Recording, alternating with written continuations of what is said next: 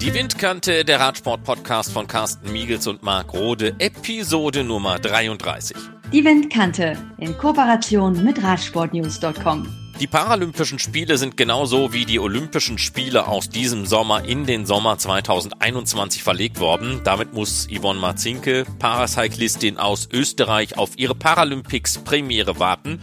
Wie kommt sie damit klar? Die Corona-Krise hat auch dafür gesorgt, dass man auf seinen Urlaub warten oder sogar ganz verzichten muss. Urlaub mit dem Fahrrad. Gunnar Fehlau mit Informationen dazu. Nicht mehr allzu lange warten müssen wir auf den Weltfahrradtag. Der ist am 3. Juni und zu diesem Tag, ausgerufen von den Vereinten Nationen, gibt es auch ein besonderes Projekt von World Bicycle Relief. Und wie wichtig ist die Grundausbildung Fahrradfahren für Kinder? Die deutsche Verkehrswacht hat ein entsprechendes Konzept auch in Zeiten der Corona-Krise.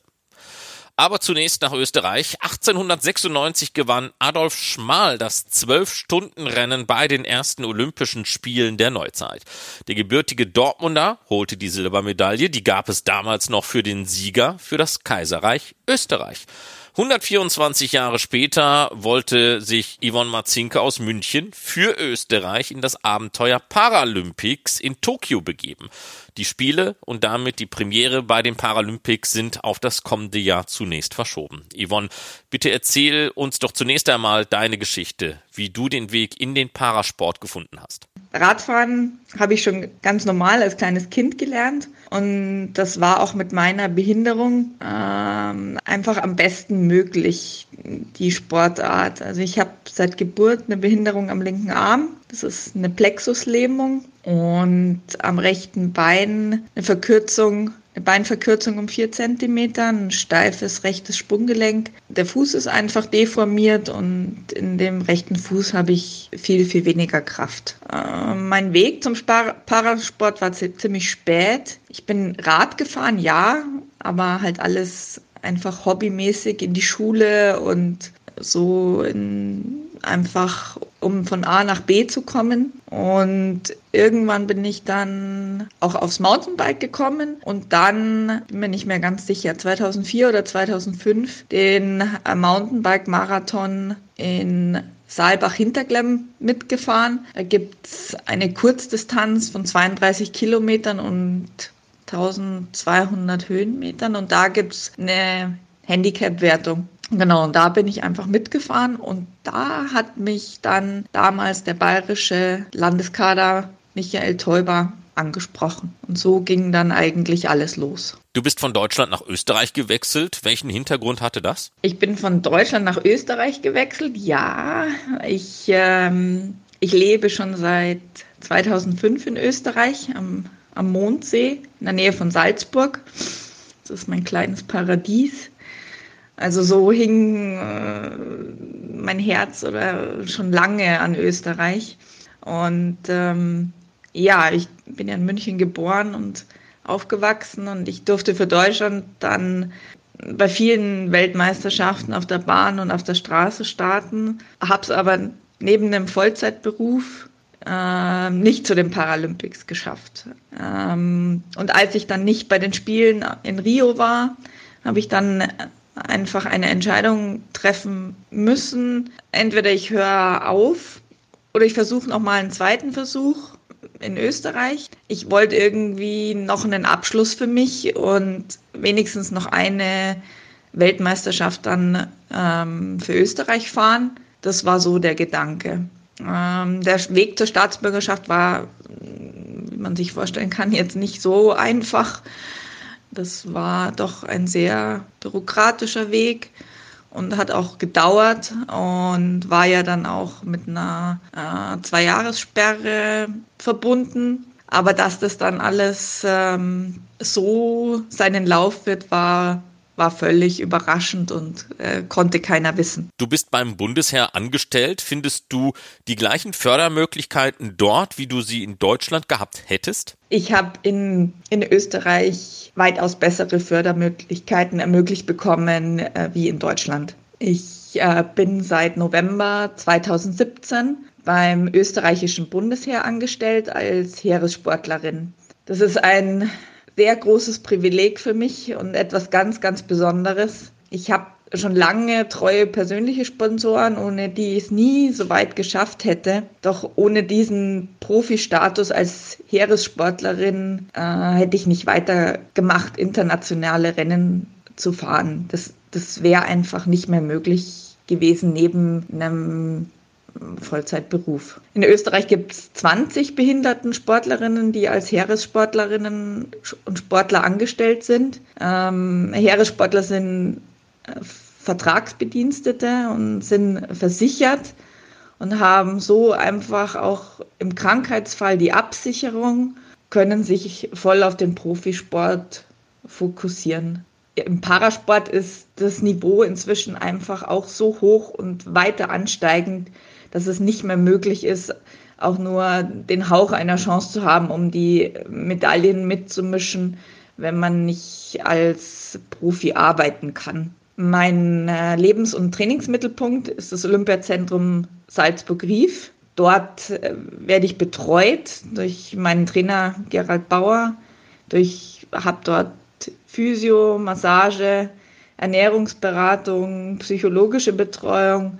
Im, in Salzburg im Olympiazentrum ist einfach alles unter einem Dach. Und ähm, ich bin, ich bleibe oft auch dort äh, unter der Woche, also komplett. Ich fahre auch gar nicht mehr hin und her, weil ich dadurch her die Möglichkeit habe, eine Übernachtungsmöglichkeit auch habe. Was einfach auch sehr positiv auf die ganze Regeneration und äh, ja, aufs, sich aufs ganze Training auswirkt. Was ich auch sehr schätze, ist einfach dort mit den anderen, in Anführungszeichen, normalen Sportlern zusammen zu trainieren das ist einfach eine Riesenmotivation und macht viel Spaß, auch wenn das Training einfach auch mal wirklich keinen Spaß macht. Ähm, es ist einfach auch ähm, gelebte Inklusion. Ich glaube, dass man viel voneinander einfach profitieren kann und lernen kann, baut so Berührungsängste auch ab. Also behinderte und nicht behinderte Sportler zusammen und entwickelt sich einfach so auch weiter ich lebe einfach sehr gerne in Rief. Es ist einfach ein toller, respektvoller Umgang miteinander. Man versucht dort einfach gemeinsam viel zu bewegen. Und natürlich, man schuftet sehr, sehr hart. Du wärst bei deinen ersten Paralympics in diesem Sommer gestartet. Jetzt hat sich das alles um ein Jahr verzögert. Trotzdem Vorfreude oder große Nervosität auf 2021? Generell ist die Vorfreude natürlich riesig der Weg zu den Spielen ein, ein spannender und fordernder und ich, ich genieße einfach jeden Schritt. Und diese Reise dorthin natürlich auch mit einer ordentlichen Portion Nervosität. Jetzt hat sich die Situation natürlich durch die Verschiebung komplett geändert. Man muss sich jetzt erstmal neu sortieren, wie genau das jetzt alles weitergeht. Es hängen natürlich auch wahnsinnig viel Förderungen und Verträge da dran. Und ähm, ja, es wird eine neue Herausforderung. Welche Auswirkungen hat der Coronavirus auf deine Vorbereitung Richtung Tokio 2020 in 2021? Ich war bereits in Südafrika im Trainingslager, als das mit dem Coronavirus so richtig in Österreich losging. Ähm, ich konnte zum Glück noch, also ich konnte mein Trainingslager komplett absolvieren und bin äh, letzte Woche dann mit meinem normalen geplanten Flug nach Hause gekommen. Und äh, ja, bin seitdem im Homeoffice in Mondsee und eigentlich noch dabei, mich hier bestmöglich zu organisieren. Daheim ist es einfach doch nicht so wie im Olympiazentrum Rief und draußen. Ähm, ich habe ich hab das Glück, dass ich zu Hause auch äh, einen Zyklus 2 habe und auch einiges an Equipment für Krafttraining und, und Re Regeneration wie Blackroll, weitere Dinge.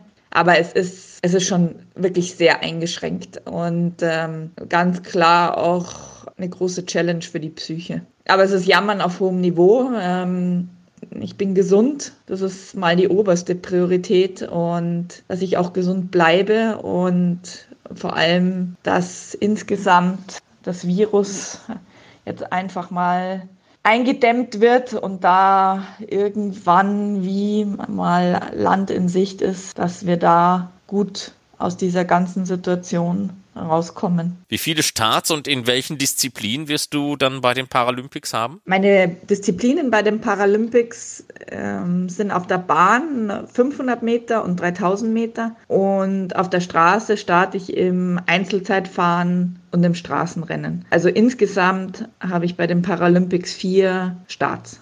Ich habe in einem Interview gelesen, dass du emsig am Material arbeitest. Bist du selbst ein Technikfuchs? Nein, ich bin kein Technikfuchs. Ich wäre es gerne und ähm, mich interessiert was es Neues gibt und, und was andere so machen. Ich habe auch voll viele Ideen, aber das Umsetzen ist einfach das Problem. Ich bin mechanikertechnisch wirklich eine Nullnummer. Um, auch ein bisschen wegen meinem Arm tue ich mir oft nicht so leicht, eben wegen der Lähmung am Arm. Und, ähm, und so bin ich halt immer doch auf, auf Hilfe einfach angewiesen. Da bin ich echt froh, dass ich zum einen halt äh, Michis Radladen in Kuchel habe, der mir an, zur Seite steht. Michi Hödel, der Geschäftsinhaber wie auch Akkus Ulmer, die unterstützen mich da sehr. Oft springt auch der Gary, also mein Trainer, ein und äh, zückt das Werkzeug. Aber es ist oft schon echt lästig, weil man ja oft schnell irgendwas machen muss und dann hängst halt da und einfach, es ist einfach auch, um da Sachen auszuprobieren, ist es so zeitintensiv, das, das geht einfach nicht mal so auf die Schnelle irgendwelche Einstellungen zu ändern, geschweige denn ähm, irgendwas umzubauen, um es mal auszuprobieren und dann zu vergleich vergleichen. Ähm, da ist auf jeden Fall auch noch einiges zu optimieren, was das Material betrifft. Da ist wirklich noch Potenzial nach oben. Und äh, Radsport und besonders in meinem Fall mit so vielen verschiedenen Disziplinen ist so komplex und einfach auch sehr kostenintensiv. Ohne die Unterstützung und, äh, und Sponsoren ist es unmöglich zu stemmen.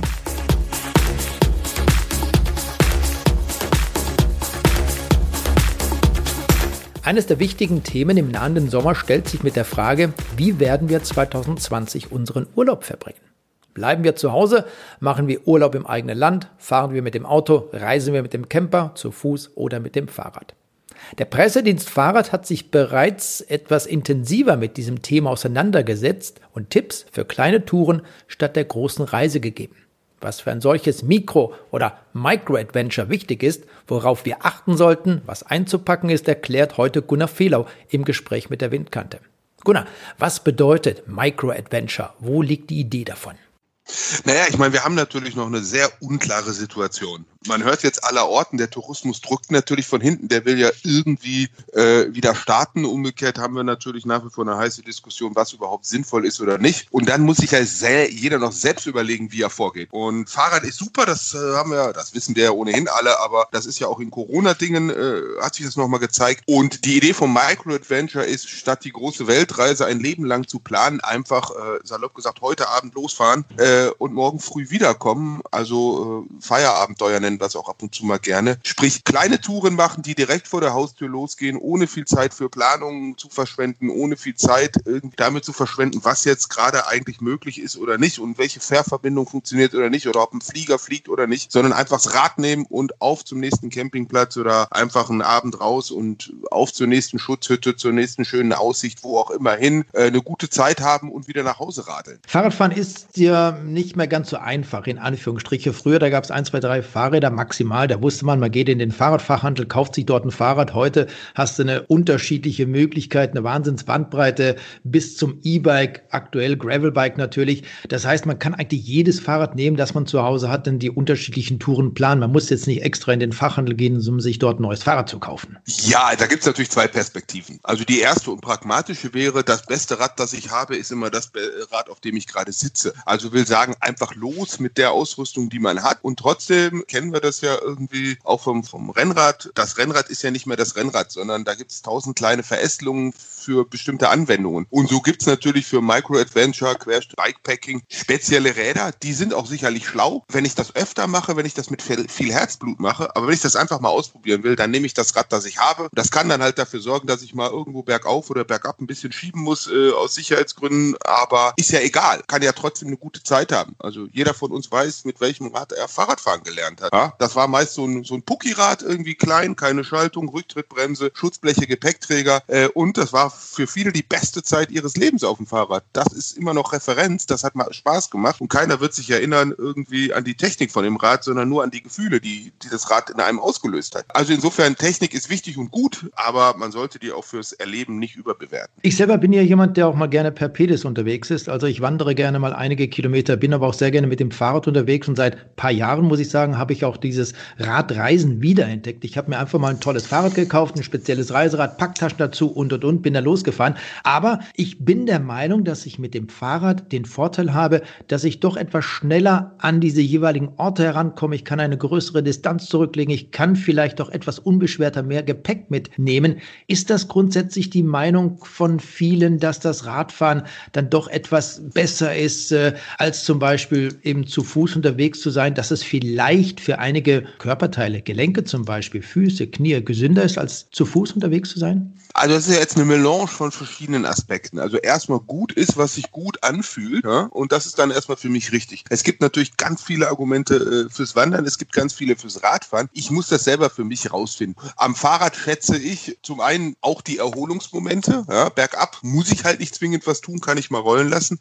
Super ist, dass ich das Gepäck vom Körper los bin und auch aufs Rad zurren kann, nicht zusätzlich tragen muss. Super ist, dass äh, ich auch die Stützlast für den Körper nicht übernehmen muss. Es ist also sehr gelenkschonend. Super ist, dass ich mein Tempo ein bisschen besser variieren kann und dann noch mal fünf Kilometer weiterfahren zu irgendeinem Gasthof. Das ist halt mit dem Fahrrad schnell gemacht. Beim Wandern kann das eine Stunde bedeuten. Die nimmt man da doch nicht in Kauf. Also ich kann das Tempo ein bisschen mehr auf die Topografie anpassen und auch einfach auf, auf den Bedarf. Ähm, das finde ich, es spricht alles super fürs Fahrradfahren und das denken ja auch viele Leute. Also Radtourismus ist ja seit Jahren ein Boomsektor. Umgekehrt, Wandern ist super kontemplativ. Also ich habe halt einen sehr gleichmäßigen, sehr gleichförmigen Bewegungsablauf. Der ist bergauf, bergab gleich. Äh, ich habe nicht so eine Amplitude zwischen Schrittgeschwindigkeit bergauf und mit 70 bergab sondern ich habe da irgendwie eine Amplitude zwischen 3 und 6 kmh. Das ist also so fürs, äh, dass die Seele baumeln kann, äh, hat das einen besonderen Wert und ich habe nicht dieses flowige mich konzentrieren müssen, was ich so vom Mountainbiken her kenne. Also lange Rede, schwacher Sinn. Beides ist gut, beides ist richtig, beides schließt sich auch nicht aus und viele entdecken das Radfahren gerade wieder für sich, äh, weil es doch nochmal äh, so, ein, so ein cooles Bindeglied ist zwischen dem dann doch sehr langsamen Wandern und dem superschnellen mit dem Auto durch die Landschaft raus. Da ist Fahrrad natürlich für viele die goldene Mitte. Da gibt es natürlich jetzt auch in gewissen städtischen Regionen, in Ballungszentren, wir leben in NRW, da wird es äh, schwierig werden,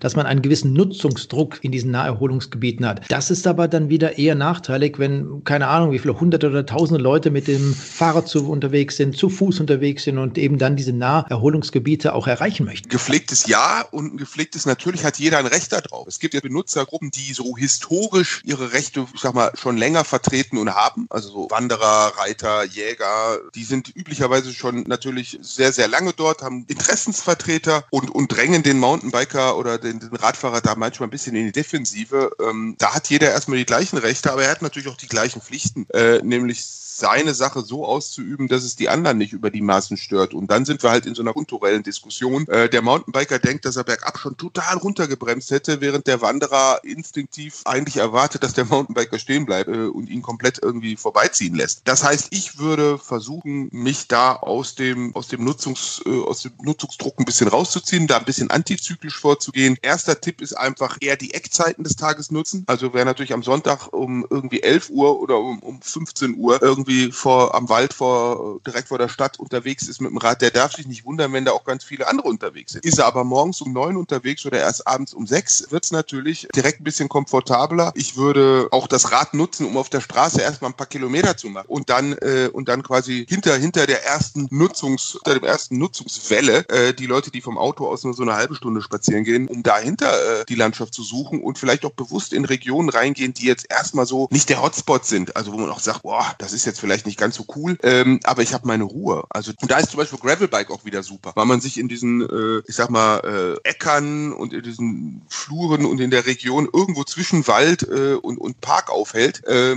wo kein Rennradfahrer ist, wo nur noch ein paar Läufer sind, wo die Leute auch nicht spazieren wollen, äh, weil es vielleicht im ersten Moment ein bisschen eintönig scheint. Und wenn man mit einem Gravelrad da dahin saust, dann ist es das ideale Terrain. Also da braucht es ein bisschen Fantasie und wenn dann in Anführungsstrichen man Kontakt mit anderen hat, A, natürlich Corona-Abstand halten und B, es einfach mal mit Freundlichkeit probieren. Also ich muss ja kein Strava-Segment knacken irgendwie, sondern ich kann ja locker einfach mal runterbremsen, äh, nett grüßen und irgendwo versuchen, auf das Gemeinsame zu appellieren, nämlich der Wanderer, der Spaziergänger, der Reiter, die sind ja auch gerade froh, in der Natur unterwegs zu sein, man selber auch mit dem Fahrrad. Da kann man ja einfach mal nett grüßen, irgendwie ein Pläuschen halten, darüber, welche Vögel gerade zu hören sind äh, oder es besonders schick ist oder wie weit der Raps schon steht und ob der Mais schon da ist, was auch immer. Ähm, und dann merkt man einfach der berühmte alte Spruch, je freundlicher man in den Wald ruft, je freundlicher schallt es auch wieder heraus. So, und jetzt haben wir nicht nur einzelne Radfahrer oder wir haben nicht nur Paare, die unterwegs sind, wir haben auch Familien mit Kindern, die mit dem Fahrrad gerne unterwegs sein möchten.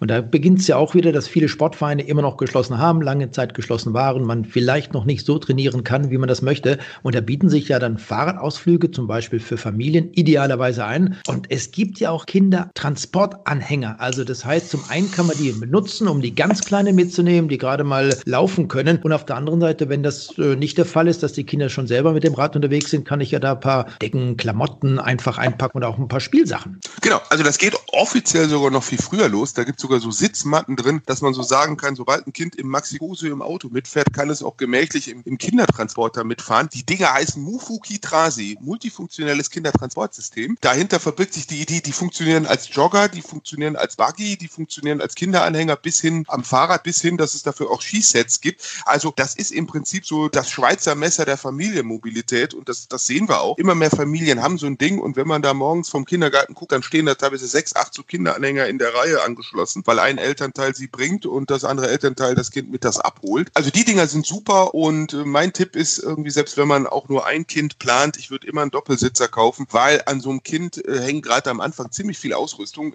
wie du schon sagtest, Decken, Windeln, noch was zum Anziehen, irgendwie was zum Essen, was zum Spielen und und und. Äh, da ist der, der Laderaum schnell voll. Das ist super. Ähm, und später, wenn das Kind was älter ist und auch schon ein paar Meter selber fährt, dann machen das ja auch viele Eltern so, dass das Kind einfach äh, einen Moment im Anhänger fährt und das Kind das Rad hinten dran gehängt wird äh, und später man einfach dann äh, das Kind spielend äh, hin und her wechseln kann, zwischen sich transportieren lassen und selber fahren. Ist super fürs Kind, äh, hoher Erlebniswert, äh, viel frische Luft, ist super für die Eltern, weil äh, die so ihre Aktionsradius, den Kinderwagenradius rund ums, um, ums Zuhause einfach erhöhen. So, und Kinder sind früh wach oft, also insofern, da ist man fast zwangsläufig antizyklisch unterwegs, weil man da oftmals an einem, an einem Sommertag schon um sieben oder halb acht irgendwie ein Kind hat, das Action will äh, und dann Kinderanhänger vollgeladen und los geht's. Und dann ist man früh morgens unterwegs, wenn auch der, wenn es sich noch nicht so staut. Ihr habt vor vier Wochen ungefähr mal zehn Gründe genannt, warum Radfahren gesund macht. Vielleicht können wir den einen oder anderen zur aktuellen Situation nochmal herauskramen, denn gibt vielleicht den einen oder anderen Hörer von Windkant, der sagt, Mensch, was wollt ihr denn jetzt? Ihr macht hier Werbung fürs Fahrradfahren,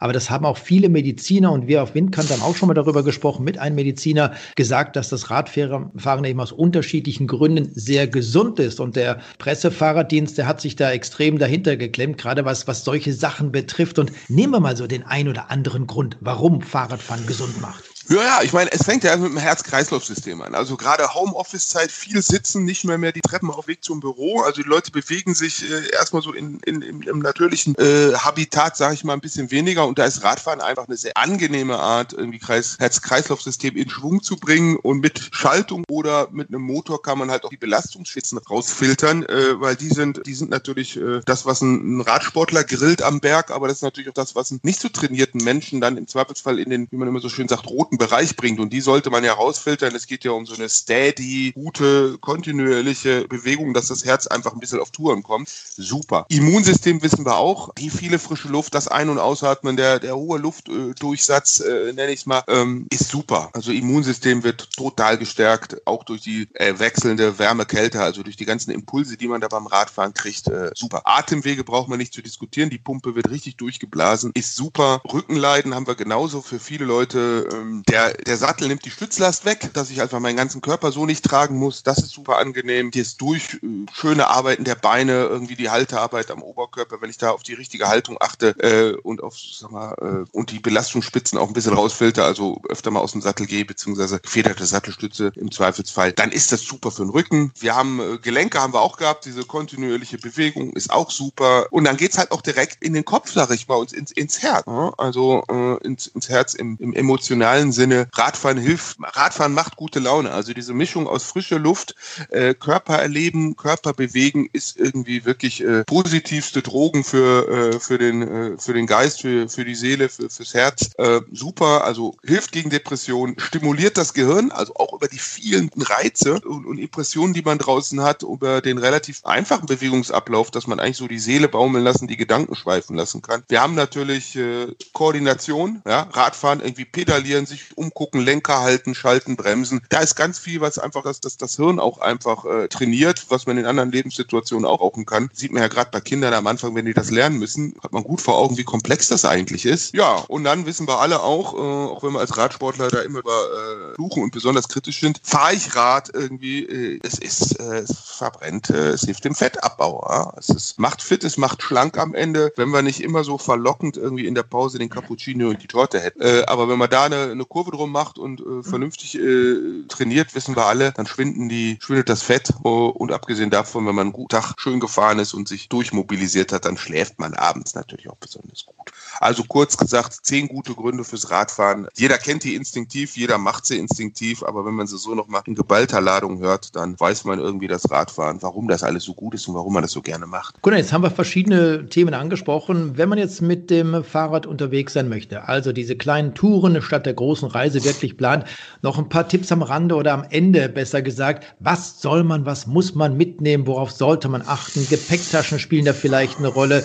Es ist sicherlich auch ganz wichtig, dass man Ersatzschläuche, Flickzeug zum Beispiel mitnimmt. Ja, also ich würde erstmal immer Taschen, klar, nehme ich erstmal das, was ich habe. Es gibt spezielle Bikepacking-Taschen für so Micro-Adventure. Die sind super. Mit denen geht's besser. Ohne die geht's natürlich erstmal auch. Äh, ich würde auf jeden Fall, weil Pausen ein Thema sind, immer noch eine, äh, noch eine zweite Schicht mitnehmen. Also irgendeine wärmende Jacke oder ein Langarm-Trikot oder, oder eine Weste oder so. Dass wenn ich da äh, ein bisschen verschwitzt irgendwo auf dem Berg stehe und das, die Weitsicht genießen will, dass ich nicht sofort fröstel. Äh, Flickzeug ist natürlich irgendwie Pflicht mit einer Pumpe, mit einem Ersatzschlauch. Äh, ich finde eine Erste-Hilfe-Set auch nie falsch, ne? äh, dass man einfach, wenn irgendwas ist, dass man sich so ein bisschen helfen kann. Ja, ein kleiner Snack ist auch immer gut, weil, weil wie gesagt, dann muss man auch nicht wieder in irgendeiner Anstellsituation, in irgendeiner Kassensituation, denn wenn man sich zu Hause ein paar Bütterken schmiert und eine Banane einpackt und eine Trinkflasche, da ist man erstmal versorgt. Ähm, Handy, Kamera auch immer gut. Äh, wenn es schön ist, kann man auch mal Bilder an, für die Oma, für die Kinder machen. Das ist es im Wesentlichen und dann geht's auch fließend in, ich sag mal, ins Glamping und in den Luxus über, ob man noch einen Gaskocher mitnimmt, um sich einen schönen Kaffee zu machen unterwegs. Sogenanntes Coffeeneering ist auch sehr beliebt, dass man eine echt äh, eine schöne Mokka-Maschine dabei hat, einen frisch gemahlenen Kaffee und, und sich wirklich einen guten Kaffee irgendwo mitten in der Landschaft macht. Das wissen wir ja auch irgendwo. Genuss ist multisensorisch und wenn man an einer schönen Stelle ist mit netten Leuten und irgendwie schöne Aussicht hat und dann noch so ein Kaffeeduft in die Nase kommt, das ist schon schwer zu toppen. Hey, ich bekomme Lust, muss ich gerade sagen. Und ich, ich,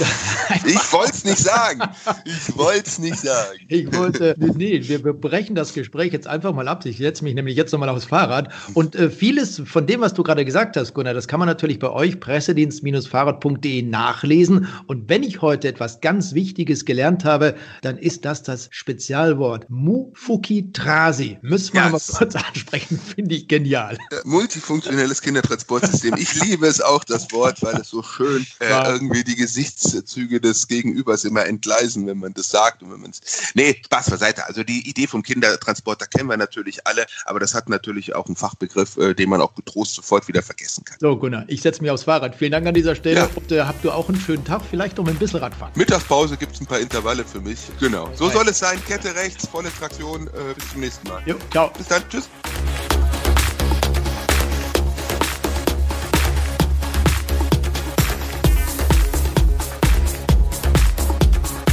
Am 3. Juni ist der Weltfahrertag. Es ist noch ein junger Tag, der da von den Vereinten Nationen ins Leben gerufen wurde. In diesem Jahr gibt es den World Bicycle Day zum dritten Mal.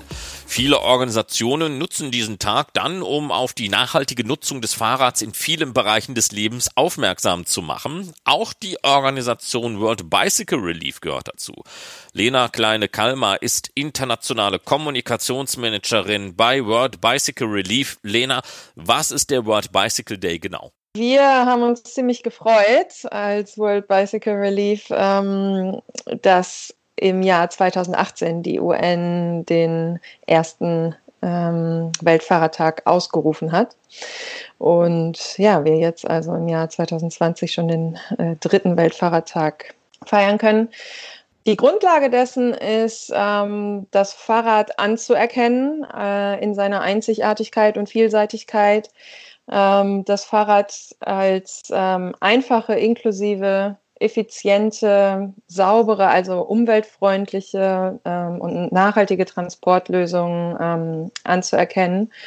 Und, vor allen Dingen alle Nutzer des Fahrrads und potenzielle Nutzer des Fahrrads dazu ähm, anzuregen und zu bestärken, ähm, noch mehr dieses Tool zu nutzen, was es eigentlich ist, ähm, und in Richtung Gesundheit, Entwicklung, Zugang zu Bildung, Zugang zu ähm, sozialer Teilhabe, äh, soziale Inklusion und als Symbol des Friedens und der Toleranz ähm, anzuerkennen und zu feiern. Ja, einen Tag diesem unglaublichen ähm, Werkzeug, was es eigentlich ist, was so viel anderes bewirken kann, ähm, zu widmen. Das Fahrrad ist mittlerweile ein weltweit genutztes Sport- und Transportmittel und während so ein UNO-Tag in Industrieländern vielleicht etwas verhallt, ist der doch ganz wichtig in den sogenannten Entwicklungsländern.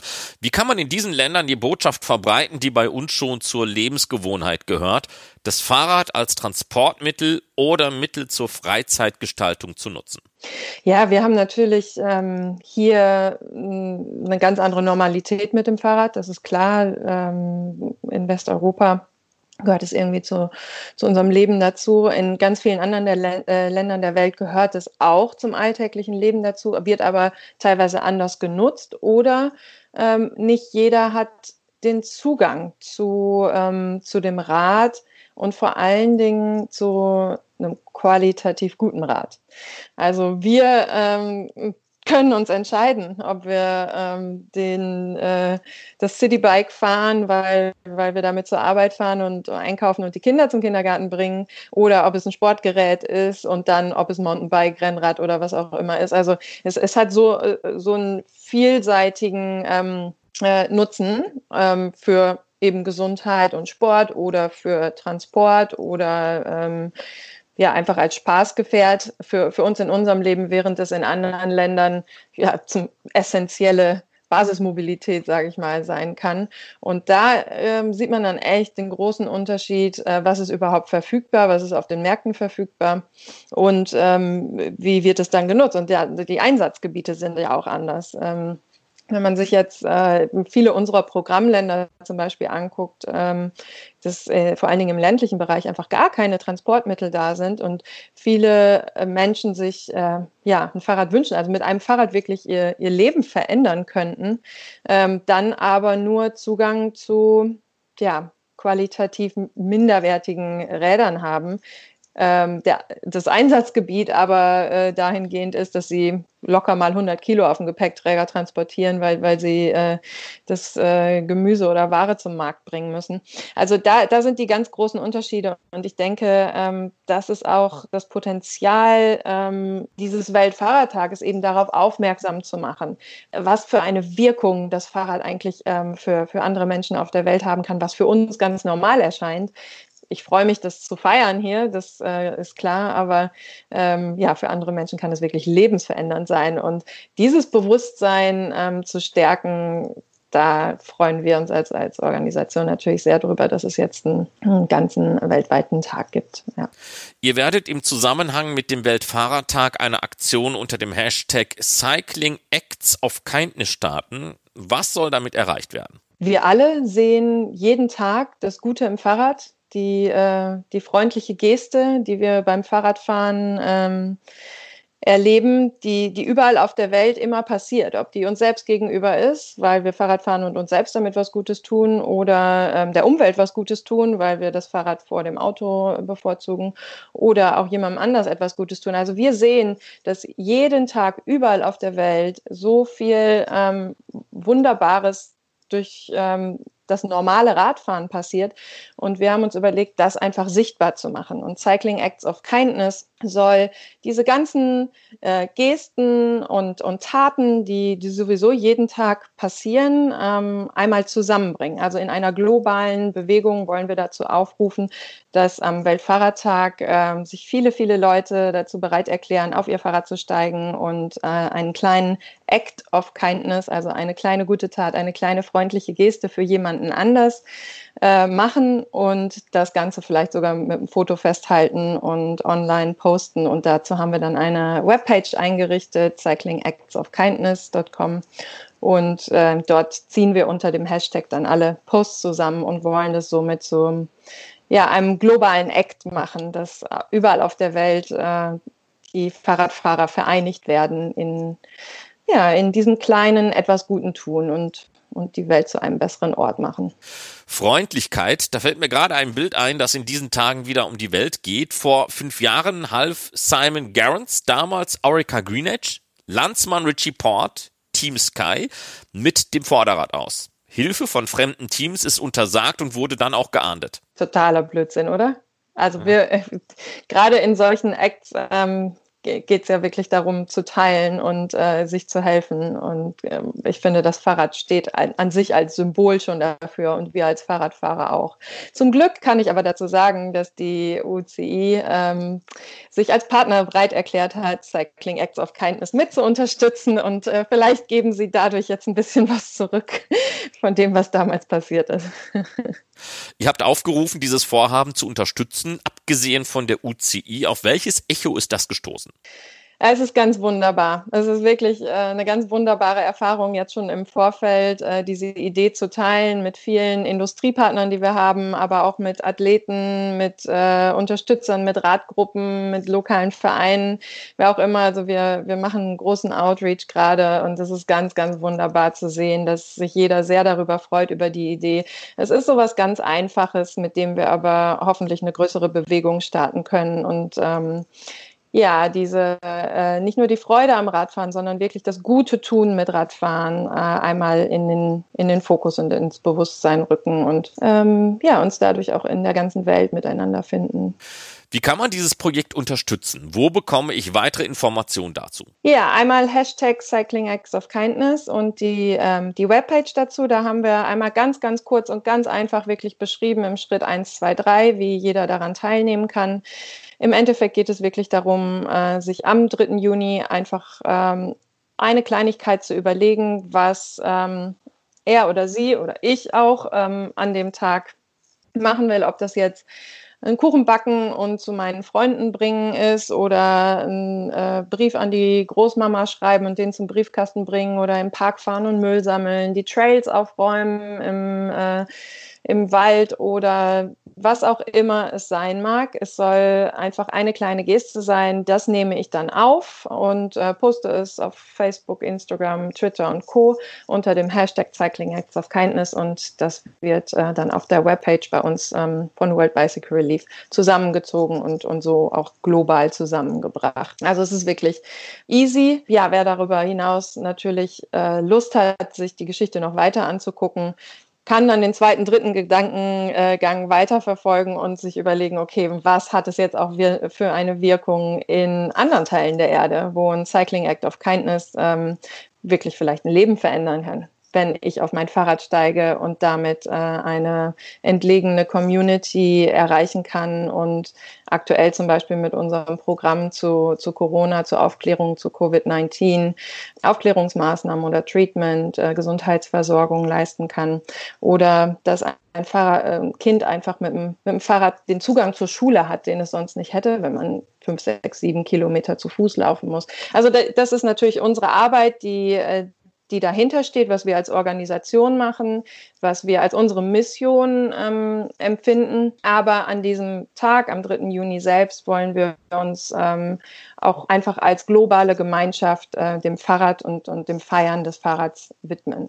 Der Weltfahrradtag ist 24 Stunden lang, aber auch am Morgen danach hört die Arbeit ja nicht auf, die Menschen von den Vorteilen der Fahrradnutzung zu überzeugen. Wie sieht denn da diese Arbeit bis zum Weltfahrradtag 2021 aus? Oh, die wird genauso weitergehen. Die wird wahrscheinlich auch noch Jahre so weitergehen, ähm, weil der Bedarf an, an Mobilität unfassbar groß ist. Also wir sind wirklich stolz darauf, was wir erreicht haben in den letzten Jahren. Wir haben äh, Anfang dieses Jahres das 500.000. Äh, Rad ausgeliefert in äh, unserem, einem unserer Programme in Kenia, aber äh, sehen gleichzeitig, dass das auch erst der Anfang ist. Also laut Weltbank ähm, sind schätzungsweise eine Milliarde Menschen immer noch äh, ohne Zugang zu Allwetterstraßen, also zu Infrastruktur, ähm, zu, zu öffentlichem Verkehr. Ähm, dementsprechend ja, sind wir noch weit entfernt davon, dass äh, jeder Mensch auf der Welt mobil ist und, und damit sein Leben nach vorne bringen kann. Also unsere Arbeit wird definitiv weitergehen, nicht nur bis ein, 2021, sondern auch äh, weit darüber hinaus.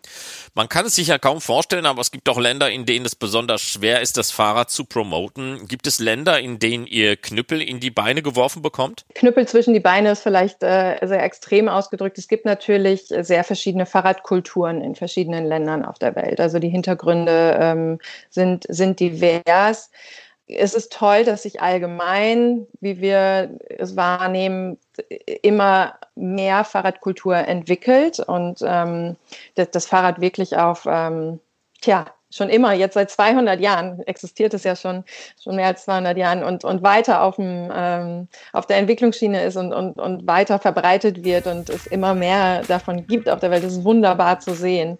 Ähm, aber klar, es gibt sehr unterschiedliche Länder mit unterschiedlichen äh, kulturellen und religiösen Hintergründen.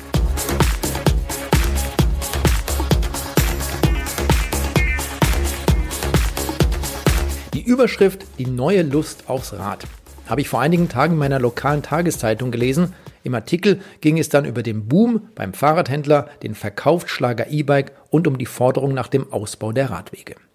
Wer von den Windkante-Zuhörern auch meine Kommentare auf Eurosport verfolgt, der weiß, welchen Stellenwert diese Radfahrausbildung für mich hat.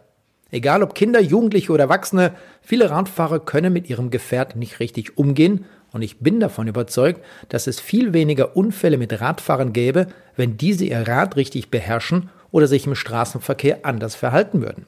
Ich bin mir sicher, dass uns dieses Thema bei der Windkante noch einige Male beschäftigen wird.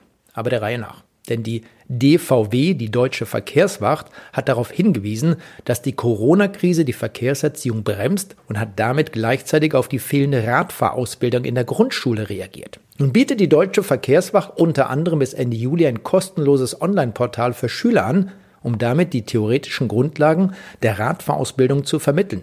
Wir sprachen mit Heiner Sothmann von der Deutschen Verkehrswacht und haben gefragt, wie man einen Zugang zu diesem Portal erhält. Der Zugang zum Portal ist ganz einfach. Man gibt seinen Namen, seine E-Mail-Adresse und das Bundesland an und bekommt dann einen Zugangscode. Und mit dem kann man dann ähm, sämtliche Funktionen nutzen bis einschließlich 31. Juli. Das Angebot ist als Unterstützung gedacht, weil derzeit die Radfahrausbildung in der Grundschule nicht stattfinden kann, Corona bedingt. Ein vollwertiger Ersatz für die schulische Radfahrausbildung ist es aber nicht. Die Anmeldung ist ja nun sehr einfach, aber wie setzen die Eltern mit ihren Kindern das in die Praxis um und vermitteln diese Grundausbildung im Radfahren? Für diesen Teil geben wir Eltern ganz viel an die Hand und sie können sehr einfach mit ihren Kindern ans Üben und Lernen gehen. Wichtig ist ja, dass es Spaß macht. Und äh, dafür äh, ist das Online-Angebot wirklich auch altersgerecht zu bedienen und die Kinder sind motiviert, äh, äh, wirklich auch ganz aktiv mitzumachen. Das heißt, die Lerninhalte werden zum einen spielerisch vermittelt mit kleinen Rätseln und interaktiven Elementen und natürlich vielen Bildern. Wir haben aber auch kurze Videosequenzen, die wichtige Regeln zum, zur Vorfahrt zum Beispiel veranschaulichen äh, und wo auch eine, eine Aufgabe noch dann gelöst werden muss. Und zusätzlich äh, sind in dem Portal dann auch noch Spielideen und Bewegungsaufgaben, die wichtige motorische Fähigkeiten fördern. Und eben nicht an Computer oder Tablet stattfinden, sondern draußen. Und draußen können dann auch die fahrpraktischen Übungen durchgeführt werden. Dafür haben wir einen Elternratgeber entwickelt, der da auch nochmal Tipps zur Unterstützung gibt. Herr Sotmann, wie relevant ist diese Radfahrausbildung für Kinder und Jugendliche im heutigen Verkehrsalltag? Unerlässlich. Die Radfahrausbildung in der Schule ist sozusagen der, der Höhepunkt der Verkehrs- und Mobilitätserziehung von Kindern. Ähm, jetzt und in dem Alter, also dritte und vierte Klasse, sind sie in, in der Entwicklung so weit, dass sich alle wichtigen Fähigkeiten für die sichere Verkehrsteilnahme, ähm, dass sie die eben aneignen können. Sie bekommen dann das Wissen um situative Verkehrsregeln noch dazu und spezielle fahrpraktische Übungen, die sie halt brauchen. Fahrradfahren bedeutet dann ab jetzt mehr als nur ein paar Meter geradeaus äh, radeln, ohne vom Sattel zu fallen. Ähm, es bedeutet jetzt eigenständige Mobilität, ein Verkehrsmittel sicherer führen zu können und selbst auch wichtige Erfahrungen zu sammeln. Ne? Und das geht eben schlechter im Elterntaxi.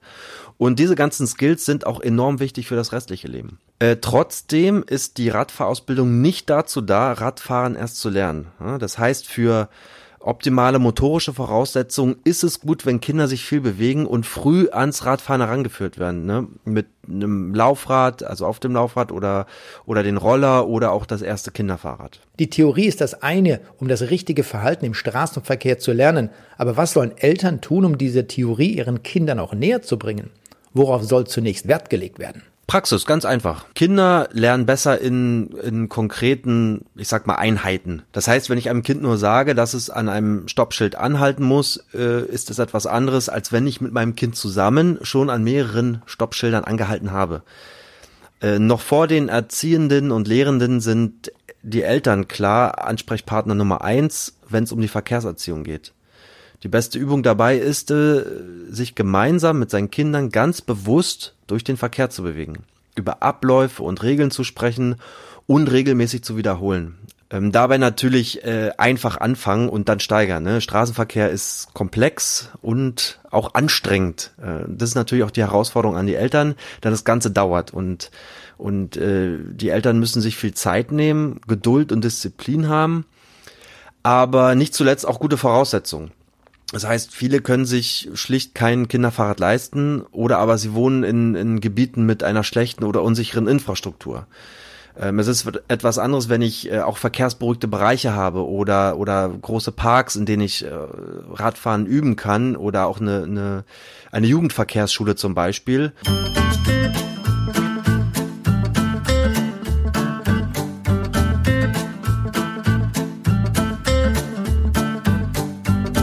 sie, die 33. Episode von Windkante, der Radsport-Podcast von Carsten Miegels und Marc Rode. Alle Informationen zu den hier jetzt vorgestellten Projekten gibt es auch noch einmal auf unserer Webseite windkante.org.